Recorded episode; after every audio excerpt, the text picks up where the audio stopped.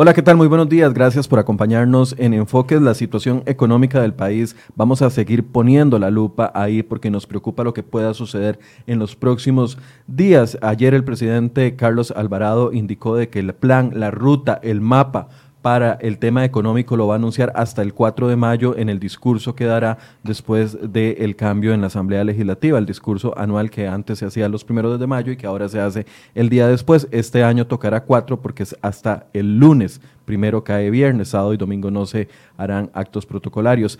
Pero igual nos genera mucha preocupación la situación que se está planteando con respecto al tema del desempleo. Incluso el ministro Juan Luis Bermúdez, eh, director o presidente más bien de Limas, vaticina de que el desempleo puede llegar hasta el 25%. Antes de la crisis estábamos ya en 12%, que representaba 310 mil personas.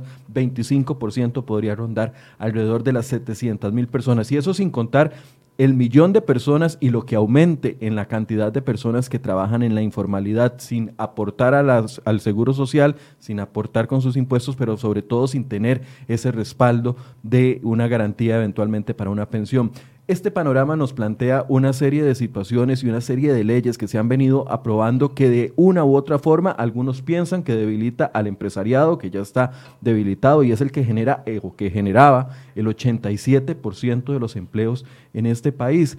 Estas reformas van a debilitar al empresariado y eventualmente generar a una situación más complicada en el tema de desempleo e informalidad. Bueno, ese es el tema que queremos plantear hoy. Así que este eh, programa no solo es de eh, preocupación directa de las pequeñas, medianas y grandes empresas, sino también de los que somos asalariados en nuestro país. Y para abordar este tema hemos invitado esta mañana a don Germán Morales de la firma Grant Thornton que nos acompaña para poder hacer un análisis de lo que está sucediendo con este montón de leyes que ya vamos a comenzar a detallar y también don Rafael González de, de Grant Thornton, quien es el jefe de impuestos, don Germán, eh, director de esta compañía. Don Germán, buenos días, gracias por acompañarnos. Buenos días, un gusto estar aquí con todos ustedes en, estos temas tan relevantes y una época tan difícil que nos está tocando vivir.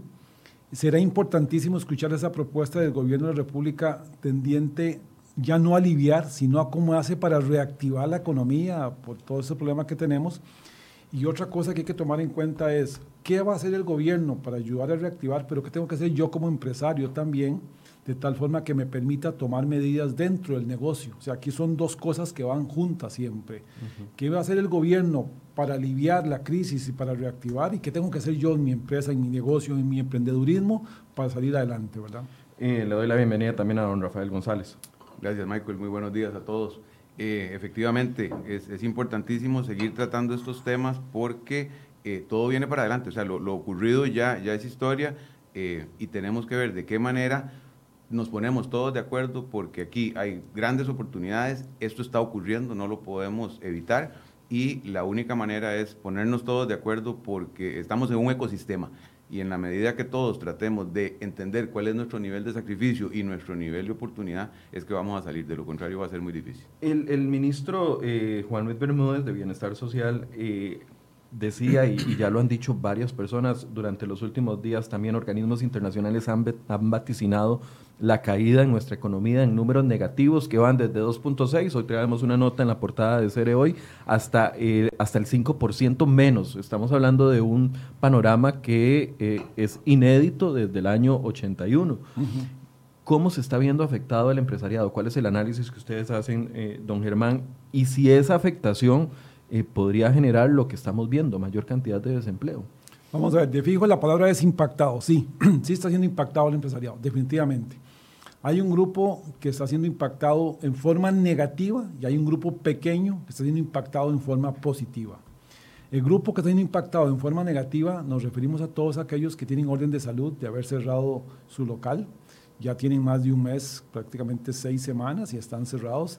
Hablemos que los más perjudicados ahí son ahorita todos aquellos que hacen eventos públicos masivos, tipo deportivo, teatro, gimnasios, piscinas, todos estos tienen cierre desde hace más de, cuatro semanas. Y hay otros que se han visto afectados parcialmente, que son los que tienen una jornada muy reducida con atención de un 50% de sus capacidades. Estos son empresas que se les hicieron una reducción directa de los ingresos en un 50 o en un 100%, como estamos viendo, y los gastos siguieron exactamente igual. Ese es el problema. Aquí el problema es cero ingresos y el 100% de gastos. Hay un grupo pequeño, pero lo hay, que se está beneficiando, que de alguna forma está saliendo adelante más bien un poco más fortalecido, dado el buen éxito que hemos tenido con el teletrabajo, con el trabajo de la casa. Hay más equipo que se está vendiendo de cómputo y todos los accesorios del Internet para tener eh, la mejor conexión desde la casa se está vendiendo bastante bien. Igual hay aspectos que se están vendiendo para la casa que es eh, algún tipo de personas que dado el confinamiento que tienen están tratando de buscar alternativas A y B para hacer, entonces hacen ejercicios o se dedican a hacer algún tipo de actividad manual, entonces están comprando ciertos artículos que le permitan entretenerse en la casa, eso también está logrando que se tenga.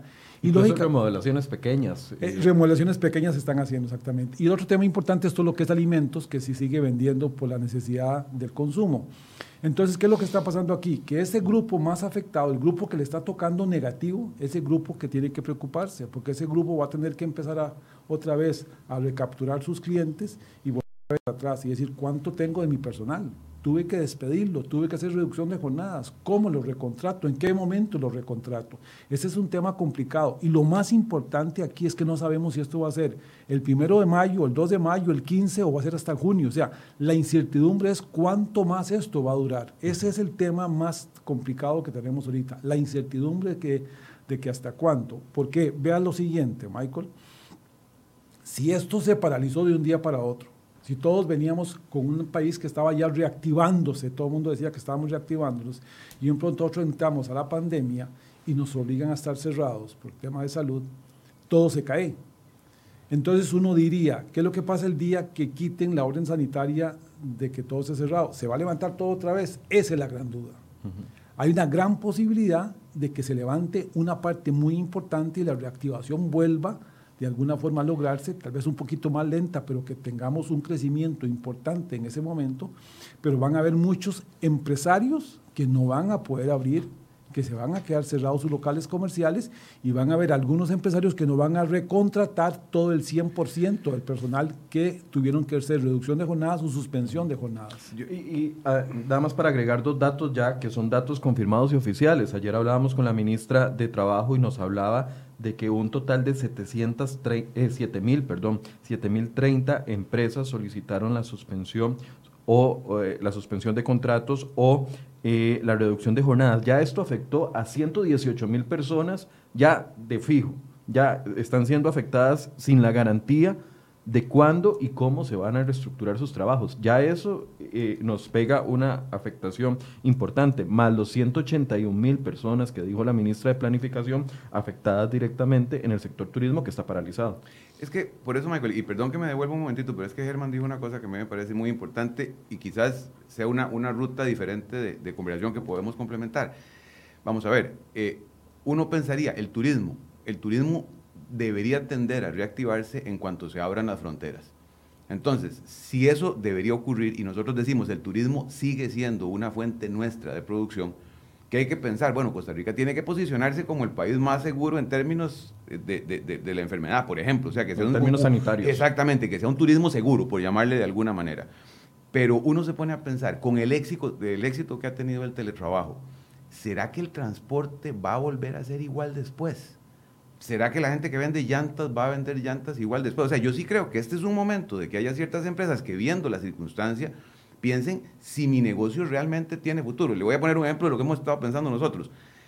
Hay un cambio en materia tributaria que se ve a venir. El cambio ya se dio.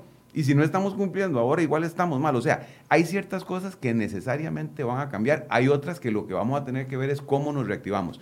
Vea usted, por ejemplo, el otro día salió la gente de la Asociación de Zonas Francas diciendo que Costa Rica ya en media crisis se está convirtiendo en un centro de oportunidad porque están volviendo a trasladar donde nosotros servicios y manufactura que está ubicada en lugares que les va a costar mucho más salir.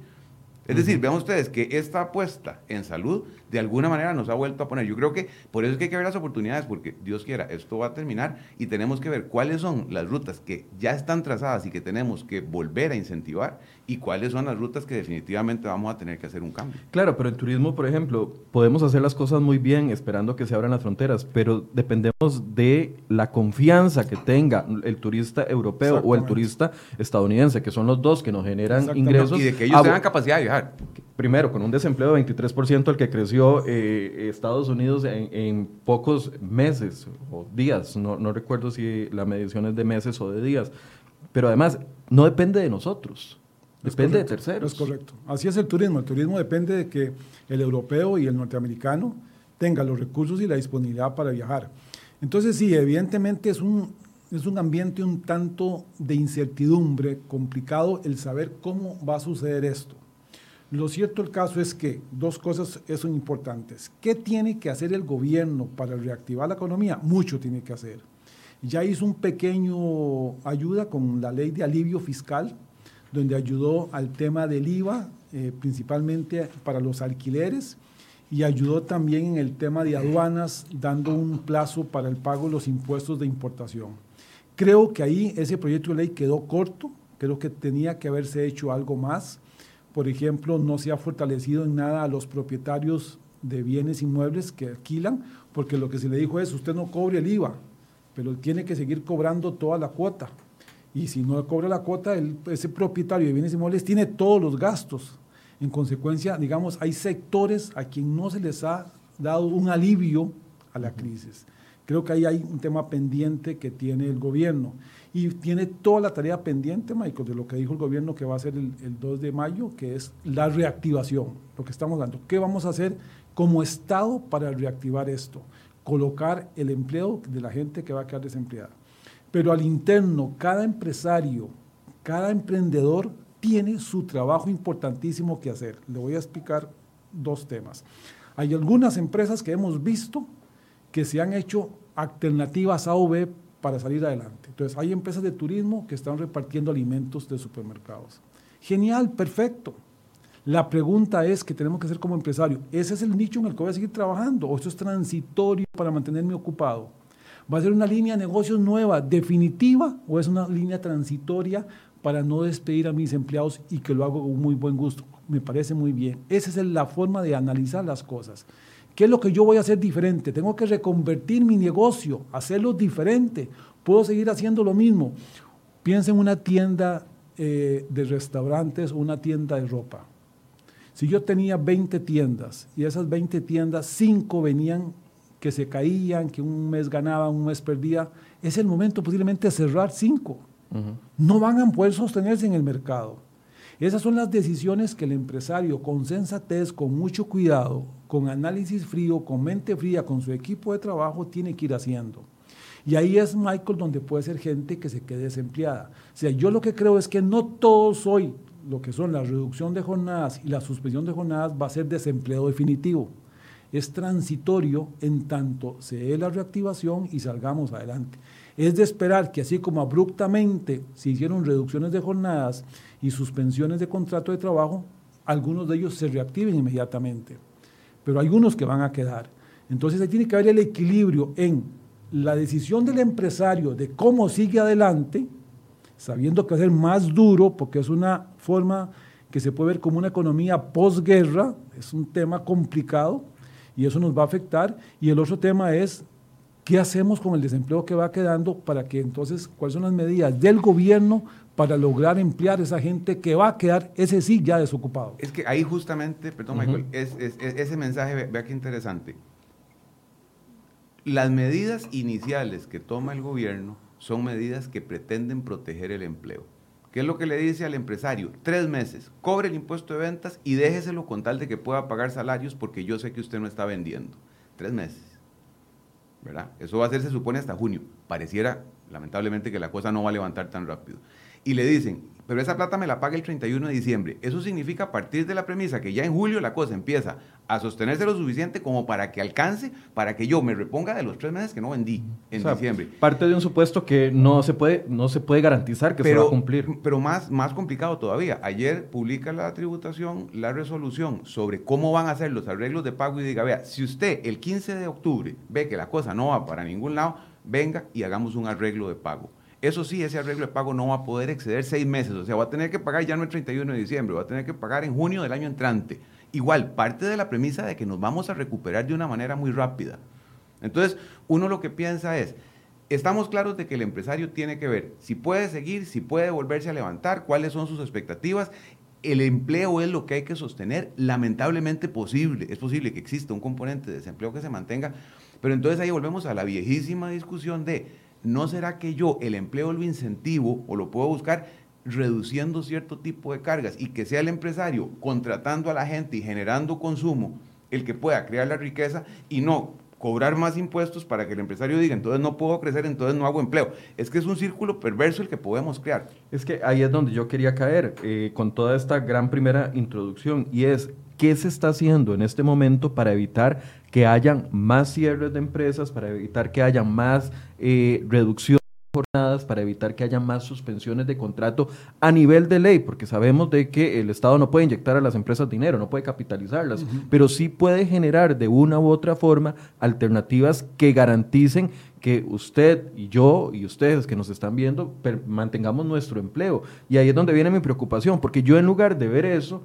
Estoy viendo a un ministro de Hacienda que está hablando de un impuesto solidario. Estoy viendo a una ministra de Planificación que está hablando de una renta solidaria adicional para que paguen las empresas. Eso no, está, no va a motivar para nada el empleo. Más bien lo que va a hacer es que las empresas digan, no, hombre, si me van a comenzar a cobrar más, y ya, ya voy a voy, a dejar de hacer operaciones en ABC o voy a despedir en ciertos puntos. Pero antes de entrar a, esos particulares, ¿qué ha hecho hasta el momento de las leyes aprobadas, ya sea de la moratoria del pago del IVA, la moratoria eh, o la reducción en la, base de, contributiva de la Caja del Seguro Social? ¿Qué ha hecho el gobierno específicamente que está evitando de que empresas dejen de operar? Algo. No, no. Realmente no. Realmente el gobierno está ahorita inmerso totalmente en el tema de salud pública y creo que hay una buena labor que se está haciendo, pero desde el punto de vista de tratar de reducir el impacto por el COVID-19 no lo está haciendo. Evidentemente, una forma de ayudar, y uno lo ve en los medios internacionales, lo que el empresariado quiere es que le digan cuándo es que esto va a terminar. Aquí hay dos discusiones que son muy fuertes y que, que no se entienden bien cuando uno la dice. Uno entiende el tema de salud, y uno entiende que este, este virus llegó para quedarse. Pero desde el punto de vista de vida común y corriente, tenemos que pensar que tenemos que hacer lo más común y lo más corriente, lo más cercano posible. Con el virus ahí, pues tenemos que volver a la reactivación. ¿Qué es lo que el empresariado necesita? Que se le diga qué va a pasar el 2 de mayo. El 2 de mayo vamos a abrir con jornada ordinaria, va a, haber, va a quitar restricción de placas para poder que la gente salga a trabajar y reactivar el comercio en general. Esa luz es la que no se visualiza porque hay algo más predominante que lo está mandando, que es la salud pública, muy importante. Claro. Pero en la medida en que el empresario le dicen, el 2 de mayo vamos a abrir para que ya estos locales de esta forma salgan, yo me organizo y yo no hago más reducción de jornada laboral, yo no hago más suspensión de jornada laboral. Pero si más bien me dicen a mí en la conferencia de prensa que posiblemente esto va a ir hasta julio, hasta agosto, yo tengo que hacer ya reducción de jornada laboral. O sea, aquí lo que me está faltando a mí es el mapa, la hoja de ruta. De la parte económica del gobierno hablando la otra parte. Yo quiero escuchar al ministro, la ministra de Economía, al ministro de Hacienda la otra parte. ¿Cómo van a reactivar? ¿Cómo van a abrir la economía? Yo estoy entendiendo perfectamente el tema salud. Y el tema salud es el virus vino y vino para quedarse y vamos a buscar que no se infecte la mayoría de la gente y que no muera nadie. Totalmente claro. Pero díganos cuándo vamos a poder abrir el comercio. ¿Cuándo se va a reactivar? Quíteme la incertidumbre para que yo siga haciendo reducción de jornadas. Porque si no, esto va a ser un tema complicado. ¿Y por qué es complicado? Porque no tengo ingresos. Y es que ahí es donde, donde uno nota un poquito la diferencia del mensaje. Ve, y, y yo quería decirlo, para mí extraordinaria, a nivel mundial, o sea, de primerísimo mundo, la actitud del ministro y el hombre ha sido claro. O sea, él lo que dijo es, exactamente, el ministro de Salud, ¿sabe qué? Yo vamos a ir anunciando las medidas de apertura, pero monitoreando la curva. O sea, él es, yo siento que ahí se sabe a ciencia cierta lo que se está haciendo, lo que pasa es que él camina con un nivel de incertidumbre. ¿Dónde es que uno nota el mensaje contradictorio? Si a mí me dicen es que puede ser en mayo, puede ser en junio, pero me dicen que sí voy a tener que pagar mis impuestos el 31 de diciembre, digo, entonces, ¿por qué si estás tan seguro de una cosa no estás seguro de la otra? Más, le voy a decir una cosa que ocurrió y espero que ya lo hayan corregido. Y resulta ser que hay una moratoria para el pago de impuestos de aduanas. Entonces el importador va a poder Esa fue una de las primeras medidas tomadas. Oiga, va a poder sentir alivio porque yo puedo ir y desalmacenar las mercancías sin el pago de los impuestos porque los voy a poder ir a pagar después. Resulta ser que el que aprieta la casilla de que está en moratoria, inmediatamente le sale el contenedor en amarillo. Entonces, en lugar de pasar como pasa normalmente, pasa a foro físico. Entonces tiene que esperarse 15 días. Y esos 15 días son 15 días de almacenamiento. Cuidado para que no salga más caro el almacenar la mercancía que pagar el impuesto. Entonces uno dice, yo no sé si es porque el sistema lo entendió de esa forma, pero si uno, si yo reacciono al incentivo que otorgo, bloqueando la aplicación del incentivo, estoy fregado. Entonces le digo, hay un mensaje que es el de incertidumbre y ese ministro de Salud diciendo, primero lo primero, yo voy a ir abriendo conforme la curva me lo permita. Pero si por el otro lado los incentivos realmente o son de muy corto plazo o casi que terminan por ser nugatorios, es donde uno dice el mensaje no es correcto. Mejor incentíveme para que yo cree empleo. Hagamos una pequeña lista de las leyes eh, aprobadas o de los eh, decretos aprobados hasta el momento que se supone que eran para contener el empleo, porque don, don Rafael lo tocaba se implementó, por ejemplo, la suspensión de, jornadas o la reducción, la reducción de jornadas o la suspensión de contrato con el fin de proteger el empleo. Pero eso no es lo que siente la gente. La gente lo que dice es, me suspendieron el contrato de la noche a la mañana y ya no tengo dinero para pagar.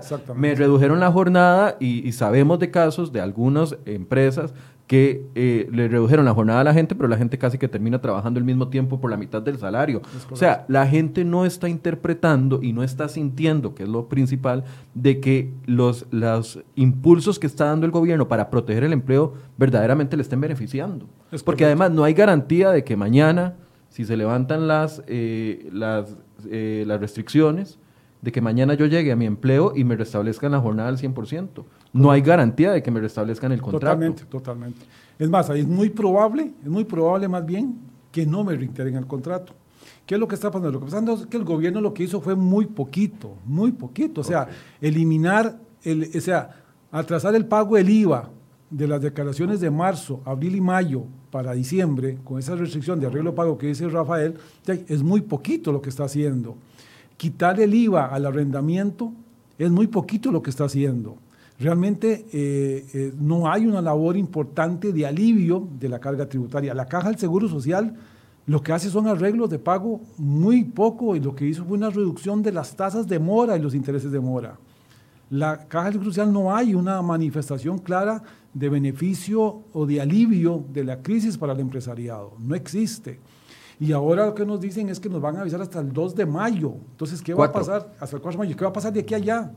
Nos van a seguir diciendo, desde el punto de vista, repito, que económico. muy bien, desde el punto de vista de salud, nos van a seguir diciendo que todavía no, estamos en la curva altísima. O sea, todas las semanas estamos en la cumbre más importante.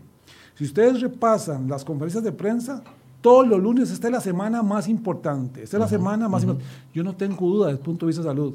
Yo quiero la otra parte del gobierno, la parte económica diciendo, pero vamos a salir, vamos a reactivar la economía, la ventana va a ser el día tal, vamos adelante con estos planes, señores, no suspendan jornada, no lo hagan por más de junio, porque en junio vamos a abrir. Vean las presiones de los presidentes de los países fuertes como Italia, como España. Hablan la otra parte, hablan la parte económica, la parte del empresariado. Aquí no se habla. Aquí el gobierno no tiene un plan para abrir la economía y para reactivar la economía realmente. Germán, y, tenemos, perdona, un, problema que me parece que de, la, tercera o cuarta, ya no sé cuántas patas lleva este banco, y es, vamos a ver, nosotros antes de la crisis teníamos un problema de déficit. Problema de déficit que es un hueco, o sea, eh, eh, eh, simplemente debemos más de lo que tenemos, tan fácil como eso. Pero volvíamos siempre recurrentemente a la palabra gasto entonces resulta ser que del mismo cuero salen las correas y pensemos que eventualmente va a haber regímenes de incentivo, va a ser lo que sea para reactivar la economía. Pero en este momento, teniendo el gobierno que destinar recursos para satisfacer la emergencia, y resulta ser que hay un componente de gasto que se ha venido discutiendo por años de que tampoco se está, se está tratando de, de paliar. O sea, Don, Rafa se nos está adelantando en los temas, pero qué bien porque le va metiendo la dinámica. Eso es otro de los temas que yo quería eh, abordar y es el tema del componente del gasto. ¿Dónde está el ahorro? Porque lo hemos conversado con doña Pilar Garrido en varias ocasiones. Eh, gobierno sale a, anunciar con bombos y platillos de que hay una reducción del gasto público incorporada en el presupuesto extraordinario que ya se aprobó. Eran 84 mil millones. 84 mil millones es esto en un presupuesto de 10.5 billones de, de, colones. O sea, estamos, de colones, eh, sí, correcto. De colones. O sea, estamos hablando de que la socada de faja, y yo se lo decía a doña Pilar la otra vez y me dice, vamos, ustedes lo van a ver reflejado en los próximos presupuestos. Bueno, eso es una promesa que esperamos que se cumpla. Pero ¿dónde está la reducción de gasto? Usted planteaba algo y don Germán también lo planteaba. ¿En dónde puede haber reducción de gasto en un Estado tan endeudado? En las jornadas laborales de los empleados públicos. Es más, no hemos visto los presupuestos de gastos que estamos teniendo ahorita. no sé cómo nos va a quedar la caja del Seguro Social con toda la inversión que está haciendo. No sé de qué está gastando el Ministerio de Salud y la Comisión de Emergencia y eso está en el presupuesto, es que eso sale de la misma olla de impuestos que ya tenemos y eso no estaba previsto gastar. Por eso es que ya están hablando de más impuestos. Entonces aquí es donde entra el problema y eso es contrario a la reactivación económica. Es totalmente contrario a reactivar la economía, porque el empresario no puede entonces contratar a la gente que, está ahorita suspendida.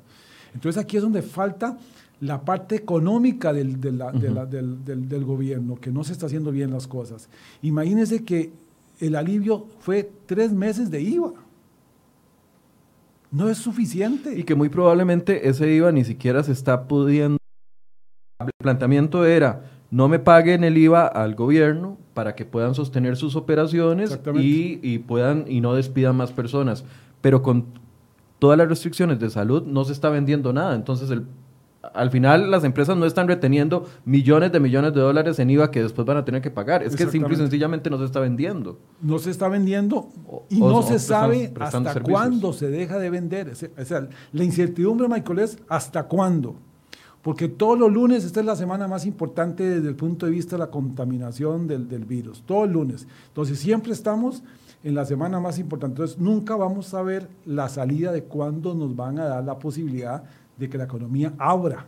Cuando la economía abra, es de esperar que la gente que tiene suspensión de contratos y reducción de jornadas sea contratado. Habría que ver cuánto porcentaje realmente reingresan. Y ahí veremos el desempleo real que vaya a quedar. Hoy la bola es gigantesca. Y entre más incertidumbre tenga el empresariado, más reducción de jornadas van a seguirse presentando hoy y mañana. Pero si por el contrario se le dice al empresariado que esto se abre el 2 de mayo, el 5 de mayo, el 6 de mayo, de esta forma, el empresariado se organiza y ya no hace reducción de jornada, sino que empieza a hacer planes para reactivar su negocio. Aquí, evidentemente, el gobierno se quedó corto en la parte de alivio para el fiscal, para la crisis, y se está quedando muy corto en el tema de qué está haciendo para reactivar, para abrir la economía. La discusión en el mundo está en condo auro, la discusión en el mundo está en si el contagio está produciendo mayor problemas o el cierre de los, em, de los empresarios, el cierre de los negocios. O sea, ¿cuál es el problema más grande que va a haber? ¿Es el tema de la crisis de salud o es el tema de la, de la falta de producción económica? Aquí no está esta discusión económica, no existe en Costa Rica porque es muy fuerte lo que estamos haciendo en salud, gigantescamente fuerte, muy bien hecho, pero el gobierno es omiso en toda la otra parte. lamentablemente, Germán, la discusión, o sea, evidentemente no, no, se ve la luz, no existe, y los poquitos chispazos que se han visto no parecieran ser halagüeños, repito, loable, y me parece que la posición más difícil es la del ministro, y lo que no hace otra cosa que decir, vea, esto que ustedes vieron, cinco casos nuevos malos, contra 16 que se recuperaron, es una buena señal. Cáscara de huevo, estamos hablando, lo entiendo y es totalmente válido. El, el, problema es, uno no ve, o repito, el mensaje que le dan es, pero dentro de unos días igual me vas a tener que pagar porque del cuero salen las correas. O sea, lo que están diciendo es, si yo estoy gastando un montón de plata, alguien me la tiene que pagar. Pero entonces el tema gasto no se está tocando. Pensemos, ahora hablamos un poquito, el teletrabajo. El empresario privado, sobre todo los que éramos, porque me confieso, escépticos del teletrabajo, estamos viendo una maravilla resulta ser que hay muchísimas funciones teletrabajables y ahora vos, vos mismo lo dijiste, de pronto el, el, ambiente es un poquito, yo tengo que ver que mi puesto se mantenga incólume, ¿verdad? Entonces teletrabajo a lo bárbaro porque, porque necesito hacerme indispensable, pero aún así el empresario privado eso lo mide, no te estoy controlando, tengo que ver de qué manera te siento productivo. Y resulta ser que los ministerios han venido funcionando y no hay nadie trabajando en los ministerios, están todos en la casa.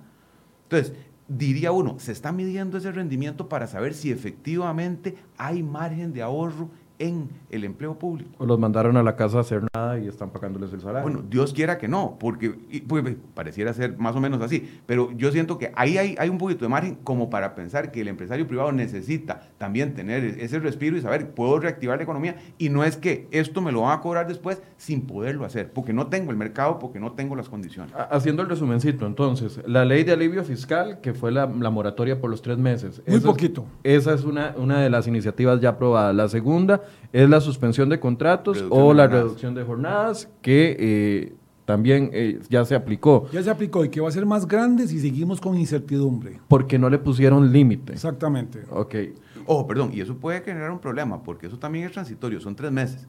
Si vencidos los tres meses, yo tengo que volver a traer a la gente, de pronto simplemente tengo que despedir, en cuyo caso me toca pagar prestaciones. ¿Y de dónde saca la plata? O sea, es que definitivamente el alivio, si no se prorroga en algo, o se buscan medidas económicas de reactivación, puede más bien revertírsenos el problema. La reducción en la, en la base mínima contributiva de la caja para los medianos y pequeños. Muy poquito. Eso es muy poquito. Eso no impacta casi ¿Hay alguna otra? Porque yo solo me, me de esas tres. Nada, nada, nada, El resto, es, el resto es iniciativa privada, bancos que hicieron ayuda importantísima al sector de los, de los deudores, donde los bancos están pasando las cuotas para el final del préstamo, donde están suspendiendo las cuotas de estos meses, a nivel de, de compañías de electricidad que están no cortando los servicios públicos. Eso es todo lo que pasó aquí. El resto son proyectos que se están discutiendo en la Asamblea, que no han salido y que tienen una redacción todavía que no es mejor. Ahora caigamos en esos proyectos que se están discutiendo en la Asamblea, que son los que a mí más me preocupan. Hay dos en específico que a mí me llaman la atención. Bueno, uno no se está discutiendo en la Asamblea, pero ya eh, lo comentamos con la colega. Cuando alguien dice algo y después lo comienza a negar reiterativamente es porque viene. Y eso es lo que va a pasar con el impuesto solidario el gobierno ya manifestó su intención de un impuesto solidario, no solo para los trabajadores que ya pagamos impuesto de renta, sino también para las empresas que ya pagan impuesto de renta. Eso, aunque no esté plasmado todavía en un proyecto, todos los ministros han dicho, es una posibilidad, todos los que podamos aportar, aportemos más. ¿Eso va a generar más cierre de empresas? Sí, claro, porque el empresariado tiene dos o tres meses cero ingresos y el 100% de gastos. Eso es una realidad. ¿De dónde va a pagar ese impuesto solidario? Con la incertidumbre que no sabemos cuándo vamos a abrir. No hay forma. Los empleados privados, vos decías el dato ahorita, ¿cuántos están con reducción de jornada, con suspensión de jornada? ¿De dónde van a pagar los empleados ese impuesto solidario? Es decir, aquí el tema de alivio de la crisis tiene que estar en las partes que no están siendo afectadas. ¿A dónde está el empleo público? Van a poner impuesto solidario al empleo público. Funcionarios que siguen ganando lo mismo, que no les han hecho reducción de jornada y que siguen trabajando y que no se han visto afectados con la crisis. ¿Qué está haciendo el gobierno con las reducciones que tiene que hacer de entidades públicas que no son generadoras y que están duplicadas en el Estado? Este es el momento de eliminar esas instituciones públicas que están gastando sin producir nada. ¿Cuántas veces hemos visto proyectos en la Asamblea Legislativa de instituciones que no están haciendo nada y que solo son generadoras de gastos en el Estado? Es decir, aquí es el tema de que el alivio tiene que ser que compartamos solidaridad. Ya la empresa privada no puede compartir más, ya no tiene ingresos. El empleado privado ya hay todo con reducción de jornadas. ¿A quién le van a meter el impuesto solidario? Solo me queda sector público, no me queda otro. No veo que, haya algo diferente y creo que eso el gobierno no ha querido hablar sobre este punto. Sí, no, y es que, es que eso, eso, es importante porque no se trata, en algún momento esta discusión se veía como vestir un santo para desvestir otro.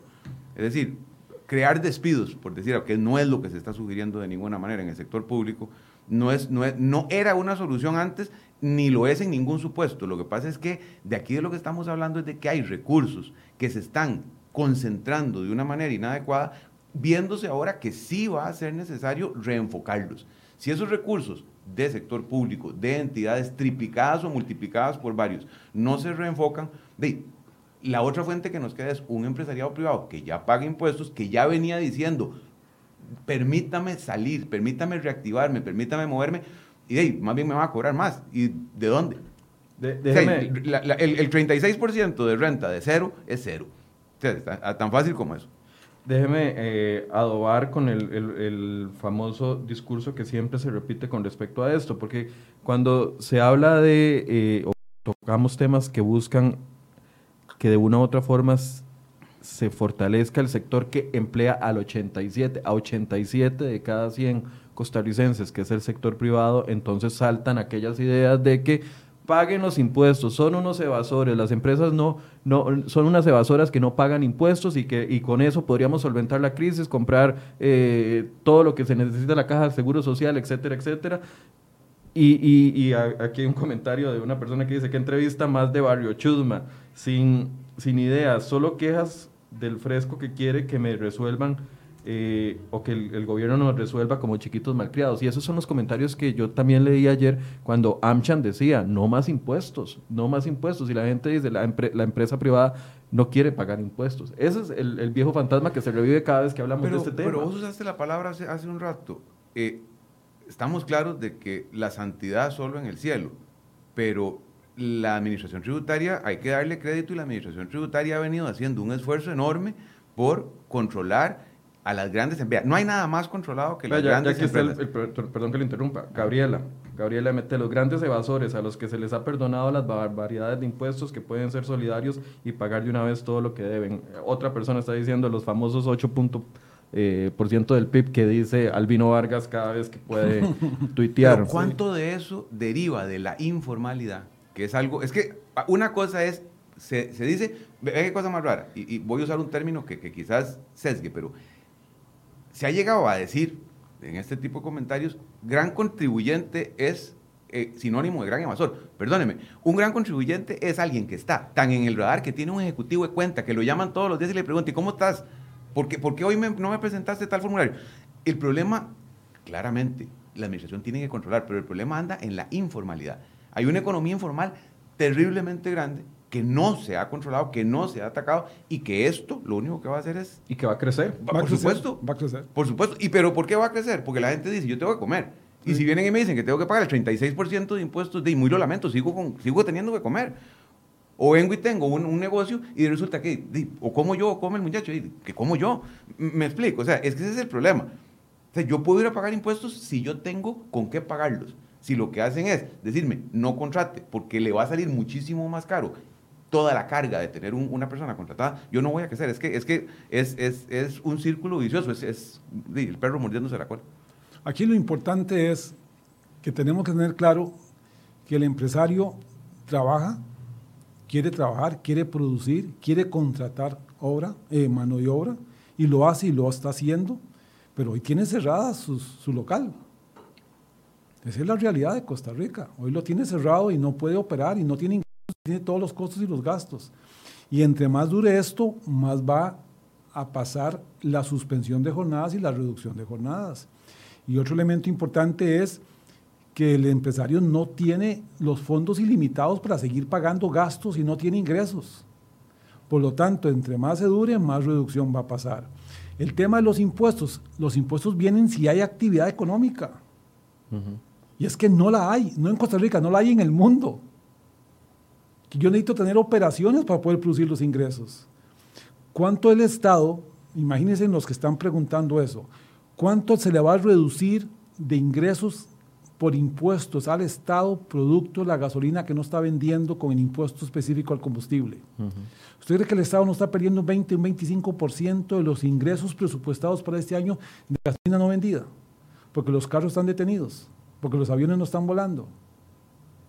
Eso le está pasando a todos a la, bolsa, de la persona, a la bolsa de la empresa, a la bolsa del Estado.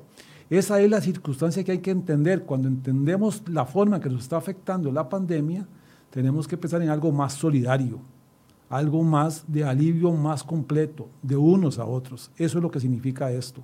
Si hay algo que la pandemia tiene es que tenemos que tener más solidaridad y entendernos quiénes son los que están más afectados y ayudar a esos que están afectados. Hoy hay grupos que están parados totalmente.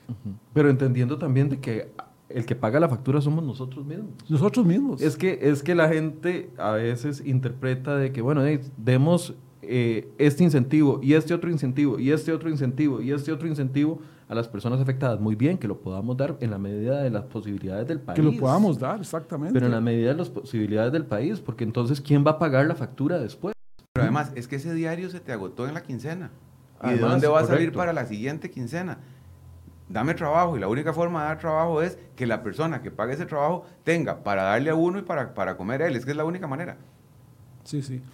Esto es un tema, es un tema complejo, es un tema que no nos vamos a poner de acuerdo, definitivamente, está claro. Aquí hay unos más afectados que otros y eso es lo que hace la diferencia y muy bien con toda la gente que está opinando y que piensa diferente a uno. Me parece genial. Ojalá de, esas diferencias saquemos, saquemos cosas eh, provechosas que nos sirvan para perfeccionar lo que tengamos que hacer. Pero es importante que tengamos claridad que mientras no tengamos apertura en los locales, no tengamos el plan, esto va a ser peor. Hay otra, otra ley, esa sí ya está plasmada en una ley que está en discusión, ya lo abordamos aquí en Enfoques esta, la semana anterior, pero que sigue generando preocupación y es la moratoria a los alquileres. Eh, desde el punto de vista de eh, algunos diputados, es necesario una moratoria de tres meses para las personas que no puedan pagar sus alquileres comerciales y alquileres eh, en el sector para vivienda eso afectaría de una u otra forma. Otros dicen, está muy bien, otros dicen, ¿y quién me va a pagar a mí mis cuentas si yo no tengo el ingreso del alquiler? Exactamente, aquí es el tema del alivio, o sea, está bien, yo hago una moratoria de alquileres y ayudo al de la tienda que está alquilando, pero ¿qué hago con el propietario? Le quito todo el ingreso al propietario y lo dejo a él con todos los gastos. Entonces le alivio a uno para afectar al otro. Este es el tema que hay que balancear. El tema de los alquileres, de hacer moratoria en alquileres, es un tema que hay, hay sectores que, que pueden pagar su alquiler. Lo que decíamos ahorita, hay gente que tiene ingresos. Todos los que venden alimentos están vendiendo perfectamente. Entonces, poner una ley que se haga una moratoria de alquileres podría ser contradictorio con la realidad de las operaciones. Aquí es donde más bien debería hacer un acuerdo de partes donde se, se, exista el alivio del que tiene la tienda cerrada con el propietario que es consciente de aquello y puede negociar pero aquel que tiene la tienda abierta y que está vendiendo no debería de pedir la reducción del alquiler. Este es el tema en cómo opera en estas circunstancias. Es que ahí, hay dos, cosas. Eh, una, una ha sido la discusión en torno a la constitucionalidad o no de un proyecto de estos, porque efectivamente hay toda una discusión en torno a que esto es la autonomía de la voluntad, hay contratos existentes, eh, y es que ahora estaba leyendo y me parece que era muy acertado un comentario sobre la situación extraordinaria que se vive y que ha justificado, por ejemplo, de, no sé, los cierres sanitarios o las, o las restricciones vehiculares. Pero ahí hay una diferencia y es que la afectación es generalizada. Cuando usted le impone al propietario, estoy clarísimo de que yo soy inquilino y yo soy propietario, así que está uno en los dos lados. Eh, cuando usted le impone al propietario la obligación de no recibir ese pago o de diferirlo de un tiempo largo, le está imponiendo una restricción a la propiedad privada. Y alguien debería indemnizárselo. Por eso volvemos. Generar restricciones ya de esta manera, primero va a ser litigioso, porque muy posiblemente a mí me lleguen con una declaración jurada de, lo que de que la persona está en una situación fregada o me llegan con la carta del patrono. Entonces puede ser que esa persona no paga, la otra va a intentar un desahucio, va a hacer un juicio de un año y pico, cuando Dios quiera ya, a los tres meses esto ha pasado. Entonces es una situación litigiosa creada casi que artificialmente. Eh, lo cual nos lleva, y, el otro día estaba escuchando a, una diputada que, conversaba sobre este proyecto, diciendo que el proyecto lo que hace es incentivar que se negocie. ¿verdad? O sea, la idea es negocie, negocie, negocie, y si no, de ya, ya, hay una de las partes que es la que tiene que aguantarse la cosa. Entonces, por una parte, no necesito una ley que me diga que negocie, todos estamos negociando. Correcto. O sea, todos en este momento estamos en las mismas, y no hay nada más agradable que llegar y decir, mira, yo estoy con las ventas fregadísimas, dame chance, y yo te voy a pagar esto, te lo voy. Y el propietario dice, yo quiero este negocio y que se me vayan. Por supuesto que no quiero eso. Yo necesito que me paguen algo, pero por lo menos para sufragar mi gasto fijo. O sea, esa negociación no me la tiene que imponer una ley. Y si fuera que hay algún Porque nivel... además ya es un mecanismo que existe en el, código- en el Código de Comercio. Exactamente. Entonces, este, sí, y en la ley de arrendamientos urbanos. Entonces, Eh, yo creo que, que, que- no, no, correcto, pero imponer esa, ese tipo de, de- de- de condicionamientos o de ese tipo de moratorias, cuando sí hay un afectado directo, cuando una de las partes es la que va a tener que sufrir el perjuicio económico, me parece que sí es muchísimo más grave. Voy a leer algunos comentarios. Dice Ruth Murillo, si, si- se sigue castigando a la empresa privada, no habrán recursos para que el Estado pague servicios y salarios de los empleados públicos y obvio los salarios y las pensiones de lujo que ya no podemos quitarnos de encima. Argeris Gutiérrez dice, Hacienda nos rebaja un impuesto en el datáfono que lo retienen y lo ponen y le ponen mil trabas para poderlo para darlo, si nos depositaran ese impuesto nos ayudarían porque todo el mundo está quebrando y yo tengo un bar en Nicoya y pago alquiler, es una opinión de ella. Ahí es un impuesto de retención que hay en las tarjetas de crédito. Vea, le voy a contar, le, voy a contar eso, me parece, un segundo porque es, es- interesantísimo. Resulta ser que si yo soy un comerciante que vende de contado, ¿verdad? Y cobré el impuesto a mis clientes, toda esa plata que yo cobré, en la ley me permitió cabalgarla para pagar mis empleados, ¿ok?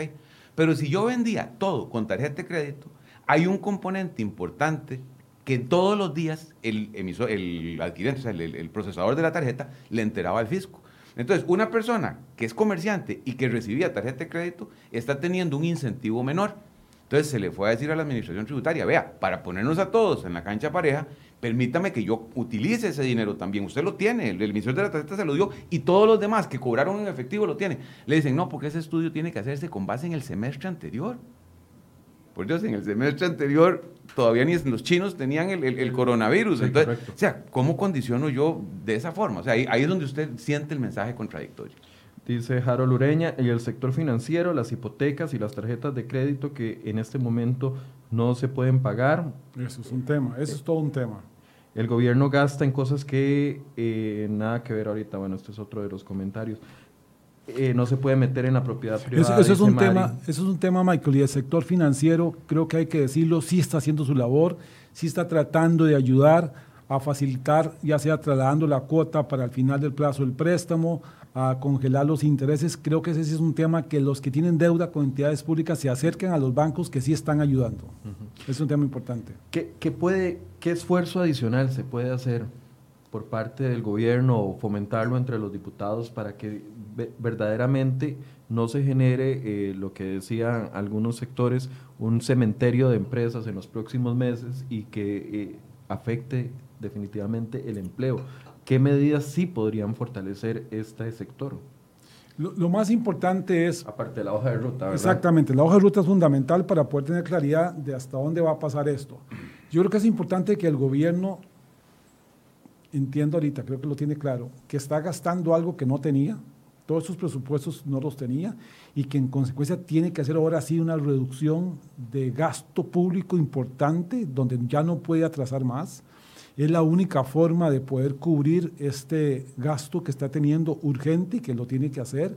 Creo que hay un tema de, de tarea del sector importante. Creo que el Ministerio de Trabajo ha hecho mucho en este tema de tratar de aceptar las reducciones de jornada y las suspensiones de contratos laborales. Creo que es un tema importante que se ha permitido hacer. Creo que la caja puede hacer algo más todavía. Nuestras cargas obreros personales son bastante altas y creo que ahí hay una labor pendiente de realizar. Y lo más importante es que tratemos de que las, la empresa privada logre reabrir más pronto de lo posible y pueda recontratar a la gente y que la parte desempleada sea la menor posible. Eso solo sucede si se hace una apertura ordenada, pero se dice cuál es el panorama, para cuándo es, para dejar de suspender las jornadas laborales. O sea, desde su perspectiva, no, es, no hay que ponerse muy creativo con aprobación de leyes, No. decretos, etcétera, etcétera. Es simple y Excepto sencillamente para reducción de marcar- gasto, Marco. Marcar la hoja de ruta. Y reducción de gasto en el sector público para cubrir la factura que estamos gastando. Es que, eso- y es que eso es tan cierto, porque ahí sí vale la pena remontarse para atrás. El otro día me llamó mucho la atención una- un comentario en la prensa que decía de, que no se va a poder pagar la deuda de la forma en que se iba a hacer porque la plata se está teniendo que gastar en otra cosa. Entonces, el problema era, en buena parte, deuda que genera déficit. Y lo que se estaba discutiendo es, tenemos que entrarle al gasto porque acabamos de hacer una reforma de impuesto. Aquí, ¿qué fue lo que pasó? Que la plata tuvo que gastarle en otra cosa. Bueno, y no pudimos pagar la deuda porque hay que enfrentar la crisis. El problema del gasto sigue sin resolverse. O sea, es que el problema del gasto tiene que atacarse porque si no es así, vamos a seguir discutiendo exactamente lo mismo y teniendo otra fuente de, de salida. Y sí es importante, creo que lo que el gobierno sí está anunciando, Michael, que es la construcción de obra pública.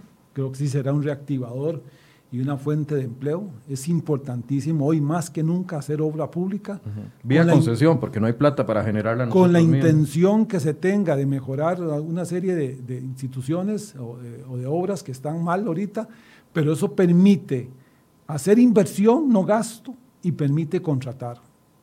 Eso, eso es importantísimo, pero ya estamos tarde. Tenemos que empezar ya con esos proyectos grandes que tenemos que hacer para poder contratar a la gente que queda desocupada. Desde su punto de vista, porque ha sido uno de los temas más discutidos y comentados el día de hoy, el tema del tren eléctrico. Algunos dicen es que el gobierno va a invertir en, un, en, una, en una cosa que no es necesaria, eh, como es el crédito para el tren eléctrico. Entonces, desde su punto de vista, esto más bien sería beneficioso de una u otra forma. De fijo, todo lo que es inversión deberíamos de hacerlo. Lo que no es posible es tener gastos.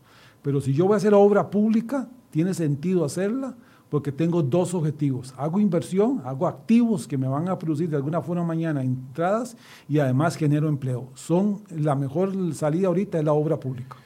No, y, definitivamente yo creo que, que, hay que hay que sacar las pequeñas enseñanzas también. Yo creo que ahí es donde va a estar mucho la visión de los estadistas. Pienso en un don Rodolfo Méndez, de la misma forma en que uno piensa en, el ministro actual de Salud. Eh, vamos a ver, eso del tren eléctrico a mí me parece que es una visión de futuro y si una de las pequeñas buenas cosas que ha tenido esto es andar en la calle decentemente sin tenerse que durar dos o tres horas de, llegar de un punto a otro, de pronto toda esta obra vial debería pensarse un poco en función de cuánto más de teletrabajo se puede hacer, tanto desde el punto de vista del sector privado que digamos, hombre, es bueno, o sea, me explico, que hay una serie de decisiones de ese tipo de infraestructura, por ejemplo, ese del tren, el transporte público en este país ha sido un desastre puede ser un muy buen momento para aprovechando la coyuntura de reactivación y sobre todo viendo el impacto que ha tenido ¿verdad? en, la circulación vial el hecho de que nos hayan obligado a quedarnos en la casa. o sea, nosotros en la firma, yo creo que, lo compartimos en un momento, era un día a la semana. En este momento uno dice, quédese todo lo que quiera porque usted está siendo igualmente productivo. Yo creo que eso, eso deberíamos tratar de tener esas pequeñas este, moralejas. Michael, Michael ¿por, qué, ¿por qué la hoja de ruta es fundamental aquí? Porque a la economía, hasta el momento que llegó el primer contaminado con el virus, no nos pasaba nada. Esto no es un tema de que estábamos haciendo las cosas mal o que había algo mal que venía. Fue un tema abrupto que llegó de última hora. Entonces, ¿qué es lo que hay que hacer? Resolver el tema, la hoja de ruta, para ver cuándo se reintegra. Y van a haber gente que se queda desocupada, posiblemente, pero no es el total que están hoy suspendidos de contrato. Va a haber gente que va a ser recontratada. Y esos que quedan son los que hay que tratar de resolver con las cosas que hemos hablado aquí. Eh, para cierre, ¿qué le podemos decir a, las pequeñas, medianas y grandes empresas que están viendo la situación complicada ahorita? Lo más importante es entender eso, entender que esto sucedió por un factor externo, no necesariamente porque él como emprendedor, porque él como empresario lo estaba haciendo mal, sino que esto sucedió por un hecho externo, totalmente externo que nos vino y nos está afectando que tratemos de mantener la mayoría que se pueda el esfuerzo, trate de reducir los gastos todo lo que se pueda, todo lo que se pueda, pague solamente lo necesario para estar ahí, este, liquide contratos y proyectos que le puede generar este, una salida hoy que no está seguro que le vaya a generar mañana un activo y esperemos que el gobierno nos haga una hoja de ruta de esto para poner un horizonte a cuándo vamos a empezar a tener ingresos y de esa forma salir. Es decir, no tomar decisiones en caliente en este momento. No se puede tomar decisiones en caliente y no se puede gastar algo que no se tiene. Y no descuide lo que ya tiene que hacer. Vea, si, si no va a poder pagar la caja, vaya y haga un arreglo. Si va a tener un problema con la administración tributaria, presente la declaración y vaya y haga un arreglo. Lo peor que puede pasar en este momento es que de, me está socando mucho la cosa, no voy a poder hacer un determinado pago, no presento mi declaración, entonces termino sin las ventas y termino con una multa, porque no me la van a perdonar. En eso la cosa sigue igual. Seguimos teniendo exactamente las mismas obligaciones de reportería. Y no me estoy refiriendo solo a la tributación, me refiero a todo, las municipalidades, todo. Si va a haber algo con lo que va a incumplir, tenga seguridad de cómo lo hace y cómo lo comunica. Porque lo peor que le puede pasar es que tras de cuernos palos. Dios libre una multa. Bien, muchas gracias a, don Germán Morales de la firma Grant Thornton y también a don Rafael González que nos acompañaron esta mañana para analizar un poco la situación y las eh, medidas que se han implementado y si estas de una u otra forma van a contener el empleo, van a evitar más desempleo. Gracias, don Germán. Un gusto. Buenos días. Don Rafael, gracias. Gracias muchísimo. Eh, que pasen muy bien. Bien, y muchas gracias a ustedes por eh, su compañía. Los esperamos el lunes a partir de las 8 de la mañana acá en Enfoques.